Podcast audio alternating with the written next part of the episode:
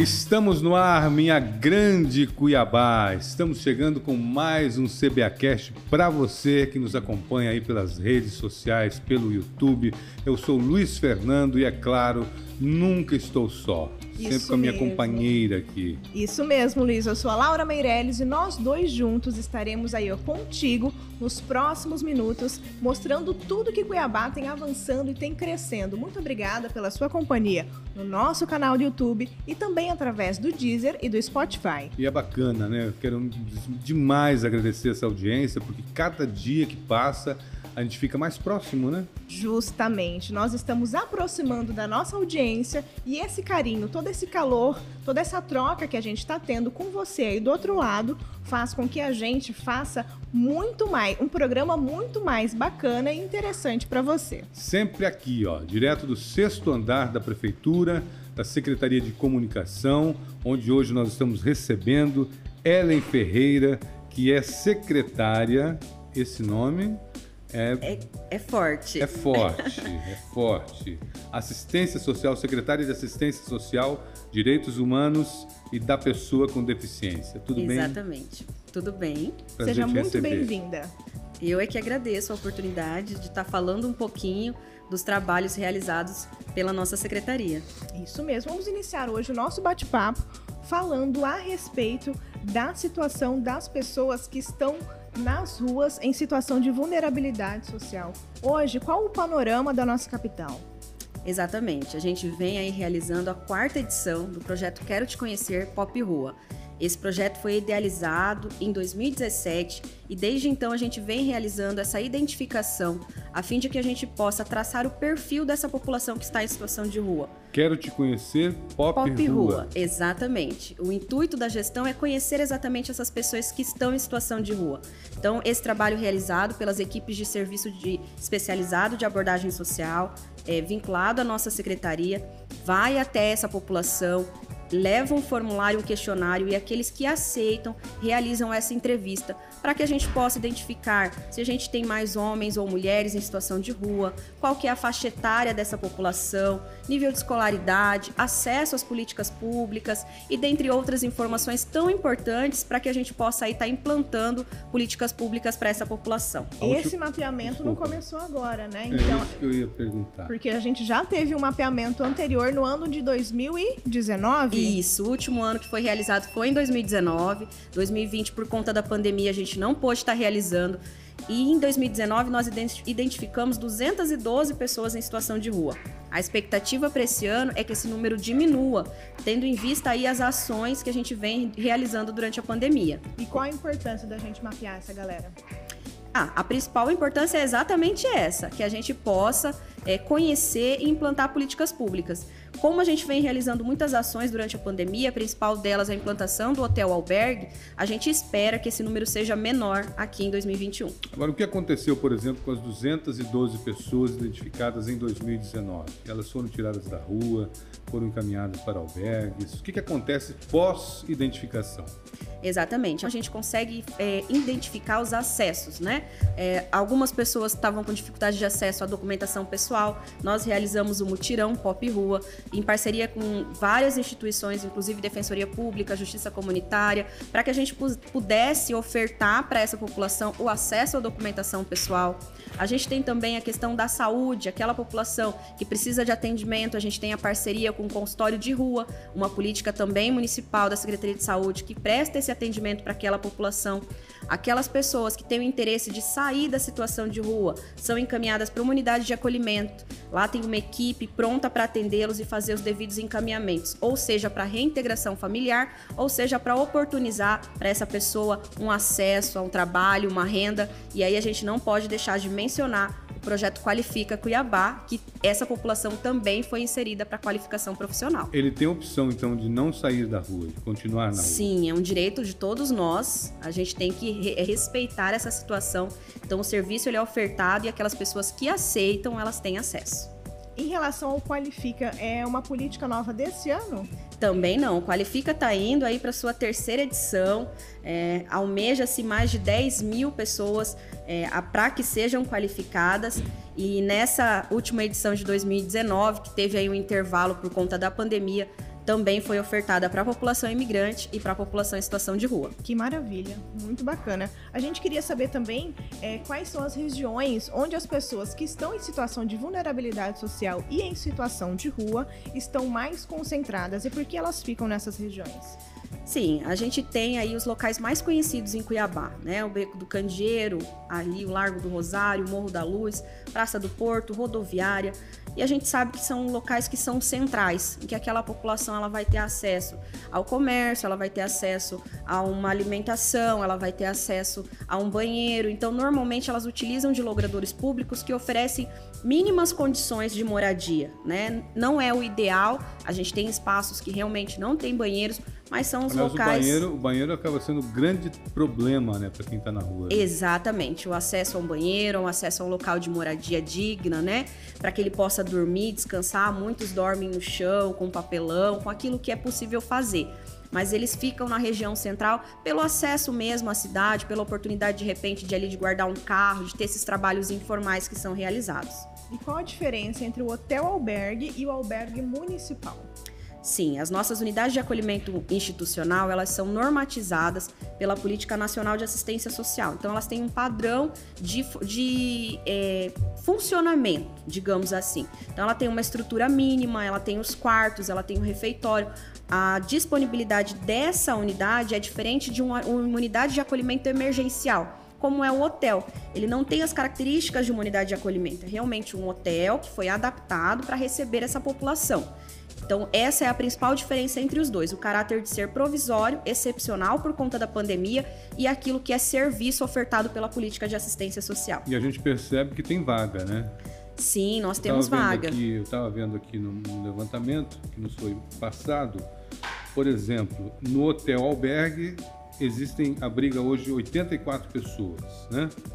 Qual que, é qual que é o número de vagas do hotel o albergue? O hotel albergue ele tem capacidade para até 120 pessoas. 120 está com 84.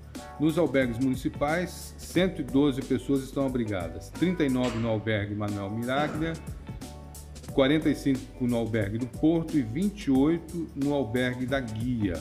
Então existe, cada albergue desse tem capacidade para 50 pessoas. Até 50 pessoas. O que nós fizemos durante a pandemia foi reduzir um pouco esse número para poder atender a questão do distanciamento social também. Então, as como é que funciona esse referenciamento da população em situação de rua? Eles procuram as nossas unidades de CREAS, aqui na capital, e elas são encaminhadas para essas unidades de acolhimento. O que a gente sabe percebe é que realmente há uma resistência com relação às regras dessas instituições.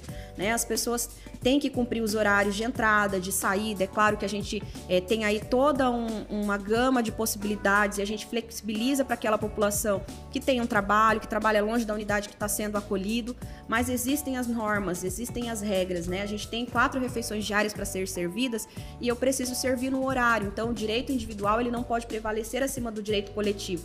Quando a gente começa a conviver em sociedade, a gente precisa seguir algumas regras. Então a gente tem uma rotatividade muito grande de pessoas nessas unidades. E é bem importante que você fale hoje a respeito da refeição, porque muita gente que está fora é, desse sistema não sabe, né, que a prefeitura de Cuiabá ela fornece é, alimento para as pessoas que estão em situação de rua, tanto dentro é, da, do espaço de acolhimento como na rua, né? Exatamente. A refeição nas unidades de acolhimento a gente tem todo o espaço para essa pessoa poder pernoitar, né? Ela tem uma cama, ela tem um espaço para sua higiene pessoal, ela recebe um kit de higiene pessoal. São quatro refeições, como eu disse, café da manhã, almoço, lanche e janta, além de todos os encaminhamentos que a assistente social e o psicólogo podem estar realizando. Além das refeições oferecidas nas unidades, a gente tem também diariamente o almoço para a população em situação de rua. São quantas pessoas atendidas hoje? Hoje a gente atende tanto a população que está em situação de rua com mais de 300 refeições diárias e mais de 150 refeições também são levadas diariamente até o aterro sanitário. Esse, esse levantamento, ele fica pronto quando? De 2021? Nós terminamos ele na semana passada e a gente espera até semana que vem já estar divulgando o resultado desse trabalho. Que maravilha, eu acho bem bacana, né? E a gente agora acabou de começar o, o inverno, mesmo que em Cuiabá a gente não tem um inverno frio, mas a gente tem algumas temporadas mais um pouco mais frias e, essas, e essa população de rua ela também não fica desassistida, porque tem uma campanha especial voltada para o inverno que é o Aquece Cuiabá. Exatamente. A campanha Doe Amor, Doe Cobertor, da primeira-dama Márcia Pinheiro, parceira da Secretaria de Assistência Social. Ela entrega os cobertores pra gente e mudou o tempo, as equipes já estão orientadas e já sabem e levam junto com a refeição para aqueles que não aceitam o acolhimento também o cobertor. Nesse período é fundamental, né? Porque a gente não nasceu para viver no frio, né? Ah, não. Tanto Cuiabano que, inventou, que... a gente já não, quer uma coberta. Eu, eu para mim, 15 graus é neve, né? Sim é neve. E aí eu fico imaginando para quem está na rua, né? Sim, é uma situação muito complicada e é uma situação que não é de fácil resolução. A gente espera que a pessoa saia daquela condição, mas a pessoa tem que querer. Então esse trabalho de sensibilizar, ele é diário. Todos os dias as nossas equipes vão lá, ofertam.